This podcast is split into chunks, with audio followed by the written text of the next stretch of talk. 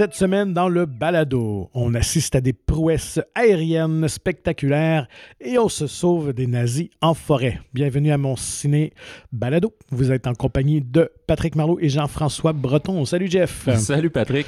Alors, T'as euh, une petite voix cette semaine? Ouais, c'est ça, cher auditeur. Excusez ma voix un peu euh, enrouée. Ouais. Ouais, donc, Rugueuse, je sais ouais. pas. Euh, j'ai euh, j'ai une laryngite. Alors voilà, je, je n'ai pas beaucoup de voix et elle euh, sonne un peu étrange. Alors, euh, utilise bien les mots que tu vas choisir. Oui, alors euh, soyez indulgents. Cette semaine, ben, évidemment, un film qu'on attendait. Ben, on doit dire que le balado tourne en bonne partie autour de Tom Cruise. Il y a beaucoup de choses qui, qui touchent cet acteur, mais évidemment, on va parler de, de, cette, de finalement de Top Gun Maverick qui prend d'assaut les cinémas après deux ans euh, de- d'attente. Oui, voilà. C'est un film qu'on oubliait quasiment qu'il a été tourné euh, pas mal, genre en 2018 Ouais, pratiquement, là, c'est ça? 2018-19, ouais, avant la pandémie. Euh, ouais, puis euh, on a parlé des, des dernières semaines, puis je dois avouer que moi, j'étais un peu indifférent, là, il y a, il y a un an encore à ça. Puis euh, là, la, la- la promotion a fonctionné avec moi et d'en parler avec toi, de voir les, les différents bandes annonces, la promotion, tous les trucs. Puis euh, j'étais rendu excité là, à l'idée d'aller voir, euh, de voir Top Gun Maverick. Ben, D'autant plus que les critiques euh, sont très dithyrambiques, fait que ça, ça, ça pique encore, encore plus notre curiosité. Bon. Pour Euh, telle raison, on va d'abord parler des actualités de la semaine, Bien sûr. mais ça ne devrait pas être trop long. Non, petite semaine en termes de, de nouvelles. En fait, j'en ai relevé une. en fait, c'est vraiment très anecdotique, mais euh, je trouve ça quand même très sweet parce que c'est Vin Diesel qui a partagé la nouvelle sur euh, ses réseaux sociaux et qui annonçait fièrement que Rita Moreno de West Side Story, euh, de l'original, et bien sûr qui avait un petit rôle aussi dans, Dans le remake. dans le remake, qui jouera la grand-maman donc de Dom Toretto dans le nouveau film de Fast and Furious euh, Fast 10. Donc, euh, ben, évidemment, pour la communauté. C'est Fast euh, X. Fa- Fast X. Mais c'est le dixième quand même. Oui, oui, Ouais, ben, exactement, ça, mais c'est juste qu'au final, il s'appelle Fast X. Euh, donc, pour la communauté euh, latino, évidemment, ben, cette, euh, cette actrice, cette comédienne est vraiment une figure de proue quand même. Alors, euh, pour eux, euh, c'était. euh, et pour lui. Et Michel Rodriguez aussi, qui était dans, dans l'annonce. euh, donc, je pense que c'était significatif. C'est quand même fascinant parce qu'à chaque film, comme tu dis, c'est le dixième, puis il va en avoir un onzième qui devrait être le dernier, disons, de, de cette ligne-là, à tout le moins. Puis euh, il ajoute des nouveaux personnages, des nouveaux acteurs à chaque fois. C'est même pas la même gang nécessairement. Mm. Fait que là, euh, on avait vu son, son frère qui était joué par John Cena, qui était pas tant crédible comme Ouais. frère là, en tant que tel. là. Puis là, bon, tu vois, on, on voyait leur père aussi subitement, on voyait l'ami de la famille, on est rendu avec une grand-mère, à chaque fois, on ajoute une couche. Et la question, c'est quelle voiture va-t-elle conduire? Ah, c'est vrai, mais oui, comme euh, c'est Ellen Mirren là, qui conduit genre des, des, des espèces de Lamborghini puis tout, je sais pas si elle, ils vont la mettre euh, aussi super euh, conductrice, Ça va être à suivre. une Ford T là, ou quelque chose, de fallait qu'il retourne dans le rétro. Euh. Donc, euh, ben, c'est pas mal tout comme nouvelle, à moins que toi, tu avais relevé d'autres choses. Euh, non, parce Non, que ben, ces c'est temps-ci, ça parle plus de Cannes. C'est des, reviews, des premières critiques de, de- des diffusions qu'il y a là-bas. là. D'ailleurs, euh, ben, on peut enchaîner des bandes annonces. Il y a aussi Mm-hmm. beaucoup de bandes annonces là, qui. On dirait qu'une fois que les films sont présentés, là, la bande-annonce devient disponible. Mais par contre, il y a beaucoup de produits européens puis français euh, qui ont l'air super intéressants, mais là, sont toujours pas acquis ici. Fait qu'on prendra pas trop Ouais. de temps là-dessus. Peut-être qu'ils ne le seront jamais. Peut-être qu'ils le seront dans neuf mois. Fait que, on y reviendra à ce moment-là. Mais du côté des Américains, on a, euh, ben, il y a quelques semaines, on parlait de Thor Love and Thunder avec un petit euh, teaser, une petite Mhm. accroche, une pré-bande-annonce. Puis euh, ben, ça n'a pas pris de temps que déjà en fin de Ouais. semaine, ils ont lancé la bande-annonce officielle du film où là on voit davantage euh, Mighty euh, Thor, Mighty sais plus comment Ouais, il l'appelle, euh, Jane Jane, Foster, Foster. ouais. Mhm. Et Euh, on voit aussi euh, Christian Bale. oui, euh, c'est donc, ça, Pour la hein. première fois. J'ai oublié le le nom de son personnage. Là, Gore, mais- the Butcher. C'est ça, de God Butcher. Ouais. Ouais, c'est ça. fait que qui veut tuer euh, quelques dieux. Et euh, le film promet. Pourtant, euh, Chris Hemsworth a dit qu'il aimait pas ça, les scènes où il est comme en chest puis qu'on voit tous ses muscles. Fait qu'il aimait mieux avoir un. Le compromis, c'est le genre de chandail pas de manche. Là. Ben Là, il y a une scène où il va peut-être être nu. Ouais, euh, il dans complètement. La bande-annonce, on a euh, blurré euh, les fesses, ça, mais. euh, Écoute, ça promet. Je pense que Taika Waititi va encore plus à fond dans son humour. Et dans son personnage de Krog, là. Ouais, Korg. Krog, je sais plus. C'est ça? Gorg, ouais. raison, comme les pianos? ok, peut-être. Alors, euh, le film prend l'affiche euh, en juillet, mais euh, ça promet énormément. Je pense qu'on va avoir euh, beaucoup de plaisir. Dans le temps, on est beaucoup plus près des Gardiens de la Galaxie que de Doctor Strange. Oui, exactement, c'est ça. Alors, je pense que ça va plaire vraiment à tout, à toute la famille. Et euh, puisque c'est le podcast officiel de Tom Cruise, euh, première bande-annonce pour Mission 2 points impossible, 2 points Dead Reckoning part 1, quelque Oh chose comme ça. fait que le prochain volet de Mission Impossible. Fait que d'après moi, c'est c'est pas pour rien que c'est sorti là. C'est il va peut-être être devant les projections de Top Gun, mais Ouais. c'est très d'avance d'habitude parce que le film sort dans un an. Souvent, on va avoir un petit teaser de une minute, mais là, c'est une bande-annonce de, de deux minutes et demie Ouais, et on plus en, encore. là. on en révèle quand même pas mal. euh, et euh, on semble s'amuser à faire des clins d'œil euh, au premier film, à l'original, parce qu'on retrouve, un, le comédien Henry Cerny qui, qui reprend son rôle de, de- En tout cas, dans le premier film, qui était le chef d'un MI6. Là, on ne sait plus trop où il va naviguer là-dedans. Il semble encore être un peu louche. Mais aussi, il y a une séquence de train euh, qui, qui fait écho à celle de- du film de Brian Oui, c'est vrai, avec euh, John Voight puis tout, là, dans l'original. Donc, euh, évidemment, ça semble très spectaculaire. Cruise dit avoir fait ses cascades les plus folles euh, jusqu'à présent. On le voit d'ailleurs à la fin de la, la bande-annonce sauter en parachute dans le vide euh, d'un Oui, c'est- d'un énorme saut. De- de- euh, de- D'un motocross, là, ouais, genre d'une moto, et tout. C'est ça. Donc, euh, écoute, c'est une franchise qui vieillit très très bien. Je pense que c'est celle-ci. Honnêtement, ils ont réussi à se renouveler.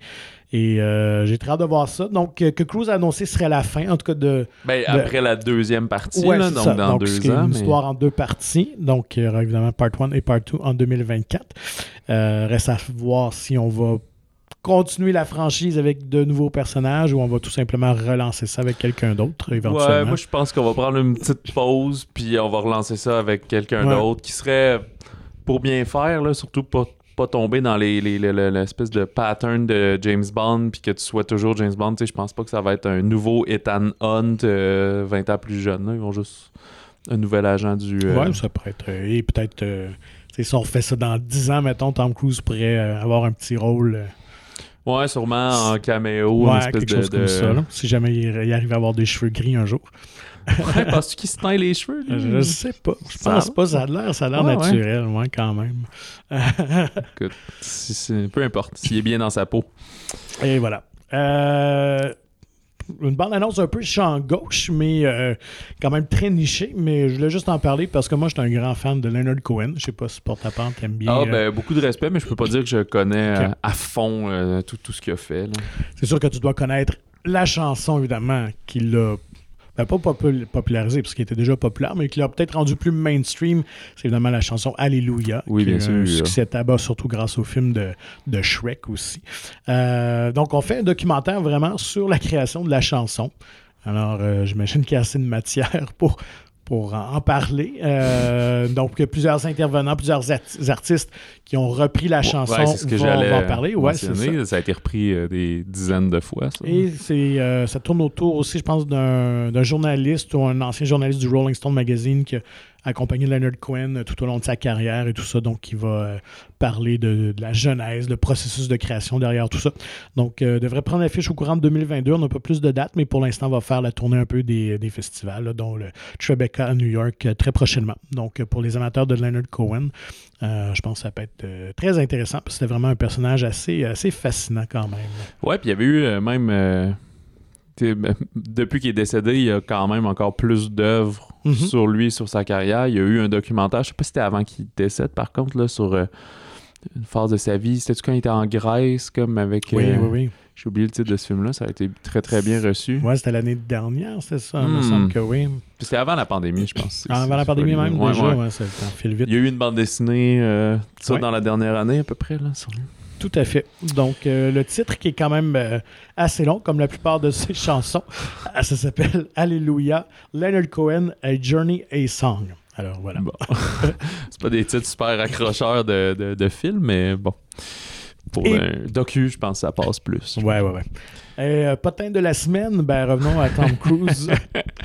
Parce qu'à Cannes, il a révélé que Cruise, lui, est vraiment un maniaque de cinéma. Donc, il va vraiment voir tous les films dans les salles de cinéma, mais avec euh, public. Donc, euh, il va pas louer une salle en privé ou il a Ok. pas une salle chez lui.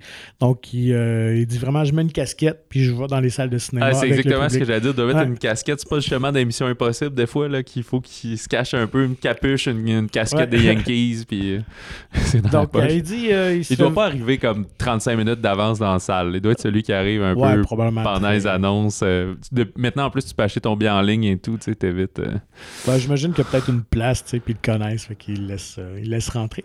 Ouais. Mais bref, euh, il dit qu'il prend grand plaisir. Honnêtement, il se fait pas tant chaler que ça. Puis souvent, quand les gens le croisent, puis qu'ils ont comme une hésitation, vont l'aborder comme si c'était pas lui, mais ah, tu ressembles à Tom Cruise. Puis il dit souvent, ah ben oui, je me fais dire souvent ça. Donc, euh, pour En les plus, gens a- en Californie euh, qui nous écoutent peut-être, ben, ouais, ça. soyez. Si vous trouvez quelqu'un qui ressemble à Tom Cruise, c'est peut-être lui dans votre euh, salle de cinéma.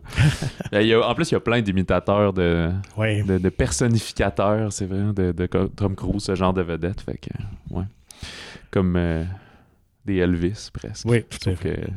Tom Cruise, lui, est vivant. Bref, Euh, on s'attaque justement Ouais. à Top Gun Maverick, Euh, film de Joseph Kosinski. Euh, pas le nom le plus connu, mais il a quand même fait. il était à l'origine de Tron Legacy quand il l'avait repris, Ouais. et Oblivion, un peu plus récemment, qui était aussi avec Tom Cruise. Moi, honnêtement, c'est vraiment deux films que j'avais vraiment aimés, qui ont peut-être pas trouvé le, le succès commercial escompté, mais je trouve que c'est vraiment deux, euh, deux films de science-fiction là, très, euh, très réussis. Ouais, ben en fait, de toute façon, science-fiction, c'est rare qu'ils trouvent le succès commercial Ouais. escompté m- malgré la qualité des films.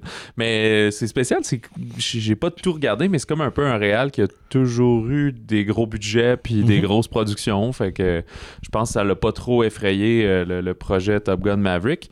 Euh, avant d'en parler plus, allons euh, rapidement au synopsis. Là, c'est euh, euh, Pete Maverick Mitchell. Donc, euh, on, suit encore principalement le personnage de Tom Cruise, euh, qui est un pilote d'essai pour l'armée américaine. Fait là, il essaie de faire des tests pour aller le plus vite possible dans les vitesses euh, Mach. Puis bon, dans, à la suite de ces tests, toutes ces affaires-là, il s'attend plus à être congédié, mais on lui dit non, non, il faut que tu retournes à l'académie Top Gun parce qu'on a besoin de former là, une petite formation rapide sur les meilleurs pilotes pour une mission euh, super dangereuse et super capitale. Et euh, il va dans la cohorte euh, croiser, dans le fond, Rooster, qui est le fils de son ami euh, Goose, Mhm. qui, euh, ben là, si vous avez pas vu le premier film, euh, décède. Alors, ça met une espèce de de conflit, de tension Ouais. entre ces deux personnages-là au sein de l'académie. En plus, lui a pas envie d'être là. Puis on le fait remarquer que c'est pas normal que quelqu'un d'autant euh, quand même décoré puis accompli soit encore juste capitaine. là. Fait que c'est un petit peu quand même un étalon sauvage, là, ce, Mhm. ce personnage de Maverick. Fait que en gros, c'est ça. C'est ça l'histoire. Très bien dit, très bien dit. Ouais, sans, sans garder un peu de mystère. Évidemment, ben, tout le brouhaha entourant euh, cette, cette suite à Top Gun, c'est évidemment la technologie d'aujourd'hui. Le film, le premier film, remonte à 1986, qui était déjà spectaculaire pour l'époque. Avait de la technologie aujourd'hui. euh, on s'attendait à voir des images incroyables. Et en plus, sachant que maintenant Tom Cruise, euh, depuis l'époque de- de- du premier film, fait maintenant euh, beaucoup de ses propres cascades. Ouais. Il est pilote d'hélicoptère, d'avion, De donc tout, euh, de tout, ouais, c'est ça. Alors, euh, évidemment, c'est ce qui était annoncé qu'il était qu'il allait réellement piloter les avions. Des séquences aériennes ont été vraiment filmées avec lui dans le cockpit. Et euh, ben, on n'a pas été déçus, euh, je pense, à- Non, à absolument. ce niveau-là. Puis euh, d'ailleurs, c'est ça, t'es- t'es t'es venu euh, là-dessus sur l'idée des, des- des angles de vue, des prises de vue du cockpit et tout. Ça fait, ça fait partie des défis techniques du film. Il a fallu qu'il s'associent à une compagnie de caméras pour les créer, ces caméras-là qui peuvent être discrètes mais de haute qualité. Ouais. Euh, C'est des c'est tout- caméras 6K, hein, j'ai vu quand même. Ouais, c'est ça, tourné en format IMAX, toutes ces affaires-là. Il y en a quatre dans le cockpit, fait que pour avoir une, des vues euh, un peu gauche-droite, gros plan, puis une plus large, là, qu'on voit comme toute l'arrière de l'appareil un peu. Ouais. Puis deux qui sont à l'extérieur, comme un, un point of view, là, pour voir qu'est-ce que le, le trajet de l'avion, si on veut.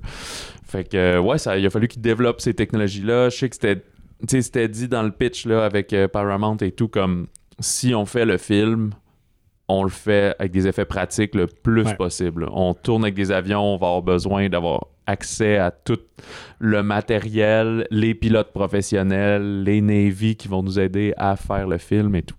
Euh, le film n'est pas non plus une espèce d'hommage à l'armée. là. C'est pas une, une grosse publicité de euh, Join the Navy, ça va être malade. là. C'est plus... C'est assez comme euh, nostalgique quand même dans le traitement. Il y a aussi... euh, pas aussi intense que, mettons, euh, Rocky 4, là, mais tu sais, le, le- le combat des technologies, parce que c'est un peu ça qu'on, que le personnage de Ed Harris, il y a beaucoup de caméos qui reviennent des, des premiers films. Tu sais, toi, t'es voué à disparaître, là, ça va tout être des drones puis piloter automatiquement plutôt que gérer un humain puis qui doivent prendre des pauses puis tout. Puis comme, ouais, mais on n'est pas encore là. On a encore besoin de, de gens et tout. Il y a le, le défi qu'ils ont à faire. faut qu'ils prennent des avions un peu plus rétrogrades pour Mhm. pouvoir y arriver. Fait que c'est la, la, la compétition des technologies un peu d'une certaine manière. Le science qui est au cœur du récit, c'est quand même un petit peu euh, euh, réfléchi, si on veut. Et moi, ce que j'ai beaucoup apprécié, c'est euh, quand même la richesse du scénario. Beaucoup plus profond en- que le premier. Le premier était vraiment un film de son époque, mais aussi euh, très relié à la fougue de, de la jeunesse qu'elle a avec le personnage, l'arrogance de Tom Cruise et tout ça. Et tu parlais de nostalgie, mais euh, je trouvais qu'il y avait un côté très mélancolique au film. Ah oui. Et euh, Cruise est très vulnérable, ce qu'on voit rarement. Donc, j'ai trouvé beaucoup plus touchant, beaucoup plus humain. J- il offre vraiment une très, très belle prestation. Puis, ouais, c'est ça. Donc, le, scénario, ben, je dirais pas que m'a étonné parce que ça reste assez classique, mais euh, je trouvais que c'était très, très bien amené, le- le- le- l'espace-temps entre les deux films. Donc, de revenir, euh, toute la réflexion sur, euh, sur le parcours et, comme tu dis, là, de- du personnage qui, euh, qui est confronté à la modernité. Lui est encore pris dans, dans une espèce de, de passé, tout ça. Puis euh, d'ailleurs, il y, y en a été plusieurs au scénario euh, Aaron Ouais. Kruger, Eric Warren Singer et Christopher McQuarrie, qui est comme, je sais pas si c'est un bon ami, mais c'est lui qui est aux commandes des, euh, des Missions Ben, Impossibles depuis un petit moment. Je vais faire une petite recherche parce qu'effectivement, je vois, ben, c'est ça, est tellement associé maintenant avec Mission Impossible. C'est leur dixième collaboration quand même ensemble. OK. Et honnêtement, depuis 2014, il ne fait exclusivement que les films de Tom Cruise. Ah, bon, ben, c'est son pain et son beurre. Ben, c'est sûr que quand tu tournes des, des Missions Impossibles, ça te prend pas juste six mois dans ta vie, hein, c'est plusieurs années et tout. Il faut croire qu'ils ont vraiment des atomes crochus parce qu'il a fait les, scé- les scénarios de Edge of Tomorrow, euh, Jack Reacher, Le Mummy aussi, qui était peut-être euh, moins Ouais, un bien petit réussi. peu moins succès. là, Donc, ouais. euh, mais voilà. Donc, euh, et euh, Ouais, excuse, je, je sais pas si je, je coupais, j'allais parler du casting en ouais, général. ben, que- oui, oui, vas-y. Ah ben c'est ça, on a Tom Cruise évidemment. Il y a Jennifer Connelly qui joue le, le nouveau Love Interest, mais qu'on comprend que c'est euh, qu'ils ont eu un passé ensemble euh, ces deux personnes-là. Euh, Miles Teller qui on avait connu euh, dans Whiplash euh, principalement et qui fait justement le, le Rooster, le fils de Goose. C'est très bien choisi, euh, je dois avouer. Ah, Euh, absolument. Ah, D'ailleurs, savais-tu que dans, dans les auditions finales, là, il y avait euh, lui, Ouais. Nicholas Hoult, Ouais. et euh, Glenn Powell. Puis Glenn Powell, c'est lui qui fait Hangman dans le film, là, Ben le, oui, le ben blond cocky. Tu sais, il y a quand même la relation entre euh, Rooster puis Hangman qui était comme entre Puis Maverick, là, Tout à fait. justement. On là. émule euh, cette, cette dynamique-là. Et d'ailleurs, ben, c'est ça. euh, Autant Tom Cruise que les dirigeants euh, de la Paramount ont adoré euh, Glenn Powell, donc qui ont euh, justement élargi le rôle de Hangman pour, euh, Ah, pour ok, lui. voilà. Puis euh, euh, pen- pendant que j'y pense, là, si vous avez pas revu le premier depuis vraiment longtemps, c'est- pas nécessaire que vous le revoyez. C'est très bien indiqué dans le film, surtout au début, pour nous remettre en contexte, On a Sans quelques être, flashbacks euh, aussi. c'est ça, qui, exact. euh, sans être, euh, disons, sans nous prendre pour des imbéciles, là, mais juste pour rafraîchir, là, c'est, très bien écrit à, à ce niveau-là. En musique, dans le film, une scène d'introduction qui rappelle celle du premier film, la lumière orangée des avions qui décollent, qui Je serais atterrissent. curieux d'aller voir, comparer s'il y a Scène pas par de... scène, là. plan par, par plan, par plan, c'est ça, oui. Parce que euh, écoute, c'est très similaire. Là. On réussit vraiment à recréer euh, l'ouverture, effectivement. Exact. Puis sur le tune thème de Harold euh. Faltermeyer, Ah ouais, avec qui son synthé. Danger Zone après, fait Et qu'on voilà. a remis ça. Euh, Peut-être vous avez entendu, c'est ça, la, la grosse tune que Lady Gaga, euh, Don't Let Go of My Hand, quelque chose comme ça, qu'elle a écrite pour le film. Elle collabore aussi avec Harold Faltermeyer et Hans Zimmer pour la musique originale du film, si on veut. là. Mhm. Euh, mais c'est beaucoup des variations de cette chanson-là, dans le Ouais. fond, là, juste version instrumentale, piano, un peu violon, puis il y a une coupe de tunes euh, de tunes rock un peu au travers de ça, mais c'est bien équilibré. Euh, Tom Cruise disait en, en entrevue, euh, ben, puis aussi Joseph Kosinski, chacun de leur côté, que c'était spécial parce que, tu sais, Tom Cruise, il n'est pas juste l'acteur, comme on l'a dit, il a des permis de tout piloter. Il en... Je je serais pas surpris qu'un samedi matin, il va conduire des F-18 pour le fun, là, parce qu'il connaît les gars là-bas, puis tout. Là. Fait que lui, il dit, ben là, il a fallu que j'entraîne toute l'équipe, euh, à- puisqu'il voulait des séquences réelles, à- ben il pilote peut-être... Peut-être qu'ils ne pilotaient pas eux-mêmes l'avion, là, ça je le sais pas, Non, mais qu'il fallait qu'ils qu'ils pognent la force G puis tous Ouais, ces trucs-là pour vrai. vraiment- là. Ils ont été vraiment dans le cockpit. C'est ça. haut, Fait qu'on dit, bon, ben vous, vous avez juste euh, fait des, des voyages, euh, des, des gros avions passagers, là, mais là, ils ont fait des petits avions là, du Cessna jusqu'au euh, au F-18 pour qu'ils s'habituent à, à voler, à recevoir de plus en plus de force G. Puis ouais, c'était euh, les sacs à vomi dans l'avion, puis euh, Donc, la, la belle affaire. Les, ouais, Oui. non, ben, je, je veux dire, les réactions qu'on voit dans le film des comédiens, c'est, vraiment eux là, en Ouais, action ouais. dans les airs. là. Exactement. Puis, d'un autre côté, il dit, ben là, il y a des pilotes professionnels, là, toutes les scènes extérieures et tout, euh, ben, où qu'on est filmé de, de l'avion filmé de l'extérieur. Ben là, c'est l'inverse. Il a comme fallu qu'ils apprennent à ces pilotes professionnels-là l'enjeu du cinéma un Mm. peu, des fois. Là, fait que rendre ça, je sais pas, plus cinématographique et tout. Fait que, tu sais, je serais curieux de voir sur le plateau comment ça se déroulait entre Kozinski et là, tu sais, c'était qui le, le vrai réalisateur, mais Tom Cruise n'est pas co-réalisateur. Je pense qu'il fait juste plus encadrer. Il doit être producteur euh, du Ouais, film, j'imagine. aussi. Et les comédiens disaient que c'était eux-mêmes qui devaient actionner les caméras. Donc, euh, lorsqu'ils étaient dans les airs. OK. Alors, euh, ceux qui Ben avaient oui, le n'y contrôle. il y a pas non, de régie là, jusqu'en bas. là. Alors, euh, ouais, puis euh, petit mot aussi sur le personnage de Jennifer Connelly que j'ai vraiment apprécié. Ça, n'a pas un rôle très important, c'est pas un personnage hyper développé, mais j'aimais qu'on lui donne un peu la, la personnalité de, de Maverick dans du premier film. Celle Ouais. qui était un peu, là, euh, pas arrogante, là, mais un peu hot shot, là, puis elle aime là, aussi la, la vitesse parce qu'il y a une séquence de bateau et tout ça, donc on sent qu'elle a besoin d'adrénaline aussi et tout ça, là, donc euh, je Ben, que c'est- c'était un bon match intéressant. C'est ça, puis c'est très bien fait pour justement, c'est quelqu'un qui va pas dans les airs. Puis elle- elle-même non plus, euh, la Jennifer Connelly, j'avais entendu qu'elle elle venait pas mal de combattre sa peur euh, des airs, là, Ah de ouais, voler ouais. un peu. Puis euh, il y a comme une séquence à un moment donné où euh, il l'a comme pris de court puis il l'a amené en avion. là.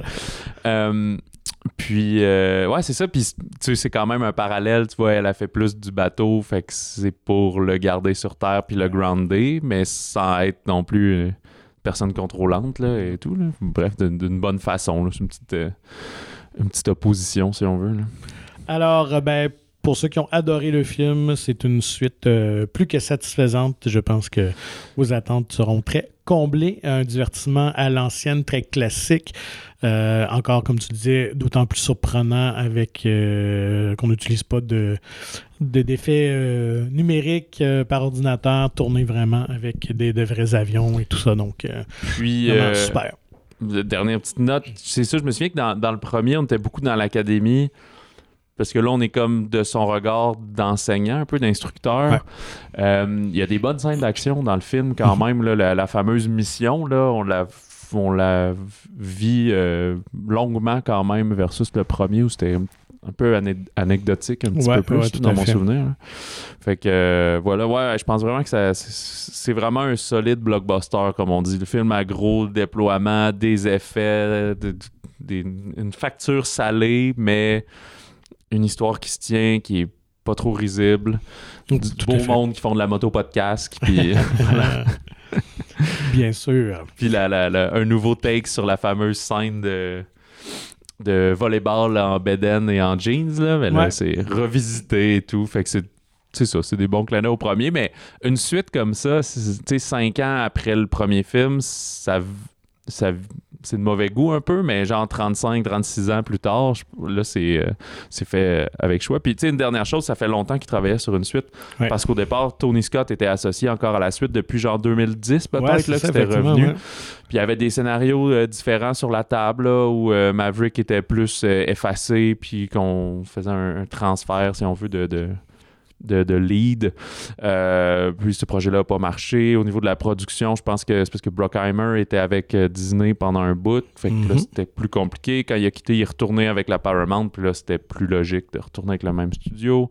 Euh, ben, Tony Scott euh, est décédé entre-temps. Le film lui est d'ailleurs dédié. Ouais. Fait que voilà, ça a pris Donc, plusieurs changements de réalisateurs et autres.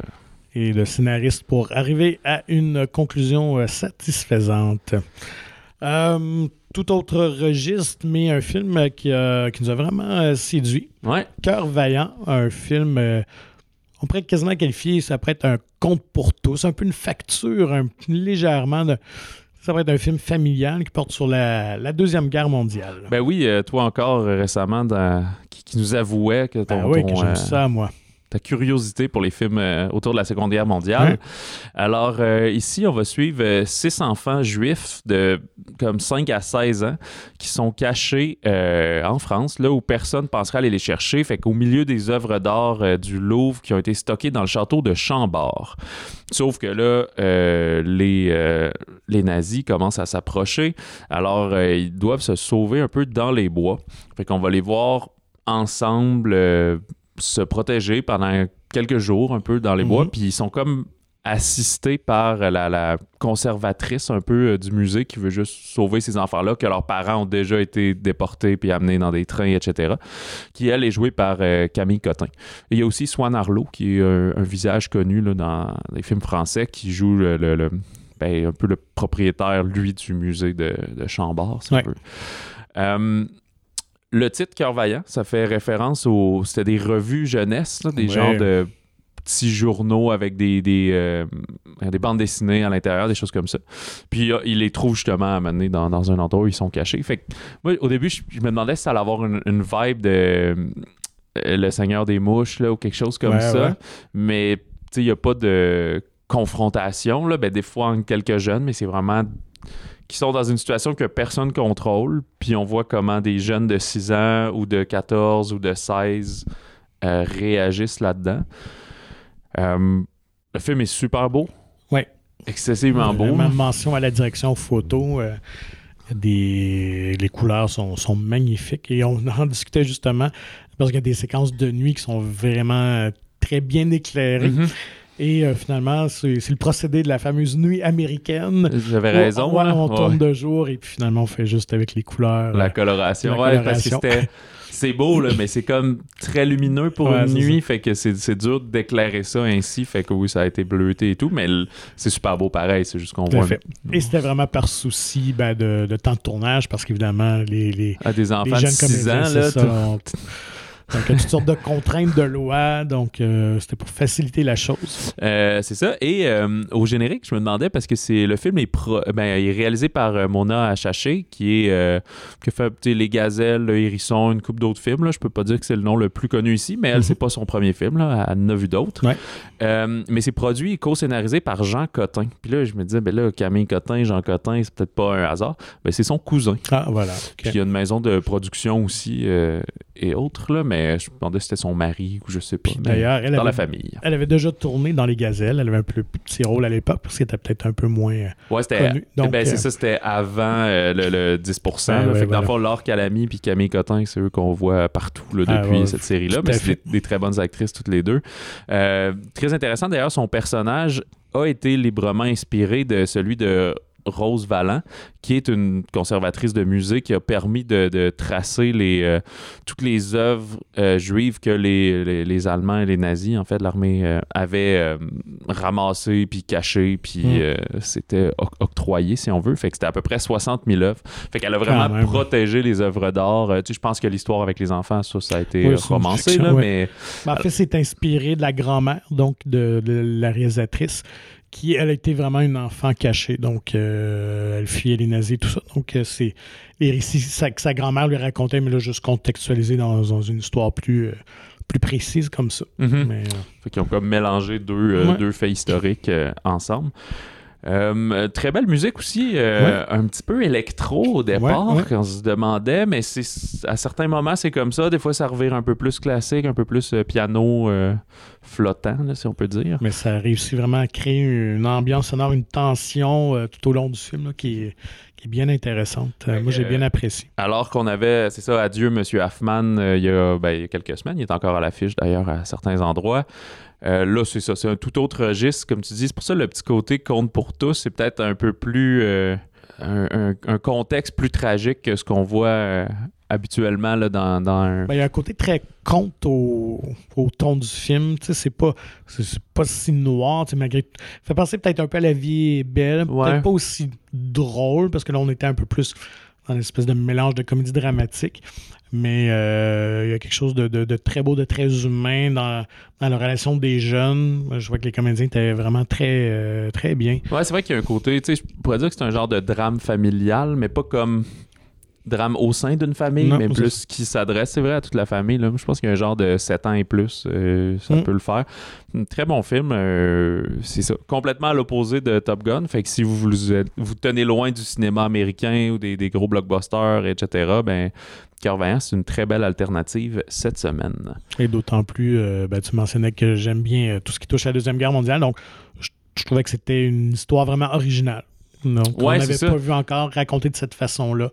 Euh, donc, euh, voilà, pour ceux qui aiment les films justement historiques, là, euh, c'est très réussi. Euh, dans les autres sorties, il y a euh, le Bob's Burgers Movie, qui est euh, ben, di- directement issu de la série télévisée. C'est une série qui joue aux États-Unis à, à Fox depuis 2011 Ouais, et qui, est aussi traduite à Télétoon ici euh, depuis ça, 2014 ça a peut-être 15 pas un aussi gros impact que Family Guy ou South Park. Ou là, les qui- qui Simpsons, c'était- ouais. oui, les Simpsons. C'est que vraiment tout le monde euh, pouvait reconnaître des personnages et tout ça, mais euh, malgré tout, ça roule euh, bon train depuis euh, plusieurs Oh, années. oui, c'est ça, euh, c'est bien reçu, c'est bien critiqué. là. Exact, puis c'est pas terminé, là, le- Mm. le- c'est pas le, un film quatre ans après, ça, roule encore, ils sont à 12 saisons, plus de 230 épisodes. C'est juste c'est quelque chose que j'ai pas écouté, ben, j'ai plus le câble depuis plusieurs années tout, j'ai pas suivi ça. Mais euh, bref, pour ceux qui aiment euh, le- la, la série, le film est très bien accueilli jusqu'à présent. C'est euh, le restaurant de la famille des Belchers qui font des, euh, des burgers finalement. Euh, il est menacé parce qu'il y a un cratère, énorme cratère qui s'est formé devant le restaurant. Puis ils ont découvert comme un cadavre. Donc il y a une enquête pour meurtre qui débute. Fait que c'est les trois enfants qui vont s'improviser détectives pour résoudre le mystère et sauver le restaurant familial. C'est aussi la semaine documentaire québécois où il y a deux, oui, deux qui prennent l'affiche. Il y a Gabard de Joanie Lafrenière qui est un dialogue assez euh, humain et humoristique à la fois entre la réalisatrice Joanie Lafrenière et le photographe d'origine hongroise Gabor Silasi. C'est vraiment un, portrait tendre et coloré de cet humain qui est fasciné par la vie et par les humains, euh, puis qui, vit comme photographe là, au Québec depuis euh, 60 ans environ. là. Fait qu'à travers différentes confidences, des, rencontres, des mises en scène euh, un petit peu humoristiques et de, connivence, qu'on peut dire, euh, c'est ça, va témoigner de, de le regard singulier qu'il a envers la photographie, envers euh, la vie et la vieillesse, qui est à 94 ans maintenant, peut-être un petit peu plus tôt au, au tournage du documentaire, mais euh, tout de même, là, qui est encore en vie. Mhm. Euh, et comme c'est un documentaire québécois aussi, ben, surveillez peut-être que dans le cinéma près de chez vous, il va y avoir un, un Q&A ou une séance avec la réalisatrice, entre autres. là. Je sais pas si Gabard fait la tournée, lui.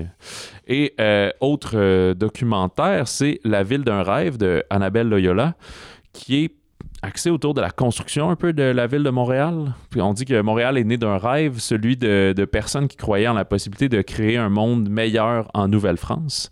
Mais qui étaient ces gens au fond? Euh, quel idéal ils poursuivaient puis pourquoi. Fait que les réponses se trouvent dans un manuscrit euh, du 17e siècle qui serait euh, les mémoires cachées de Jeanne Mance, en fait. Qu'avec un regard original et personnel, mi-docu, mi-reconstitution, euh, la cinéaste revisite ce récit où le passé entre en résonance avec une volonté de toujours une volonté, pardon, toujours d'actualité de créer un monde plus près des valeurs humanistes. Et on note la narration de Pascal Bussière et Alexis Martin dans ce projet. Et finalement, beaucoup plus limité, le drame canadien Pink Lake. Euh, qui explore les difficultés d'un couple, euh, si on veut, avec l'idée de parentalité, puisque euh, genre eux qui veulent pas d'enfants ensemble, mais leur ami voudrait avoir un enfant par eux, donc euh, la relation, à, disons, donner du sperme pour un. Fait que tu vas avoir un enfant qui ne sera pas le tien, mais un peu le tien, mais c'est pour aider une amie qui, qui veut des enfants et qui, qui, qui n'a pas de partenaire et tout. Fait que un drame autour de, de cette question, euh, ben, je sais pas si on va dire existentielle, mais humaine à tout le monde. Ouais. Euh, ça ressemble à ça pour cette semaine. À ça.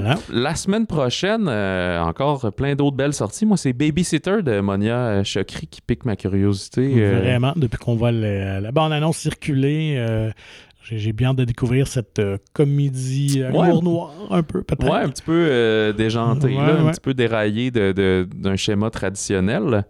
D'ici là, vous pouvez nous contacter balado au singulier arobase monciné.ca et nous vous invitons à vous procurer gratuitement le magazine Mon Ciné. C'est la bonne semaine pour lire ton, euh, ton billet sur euh, ta chronique sur le Top Gun et euh, plein d'autres articles et, s'y trouvent et ça couvre toutes les sorties justement de juin encore. Mm, ouais. Ouais, c'est Mhm. ça. Le prochain va être pour juillet.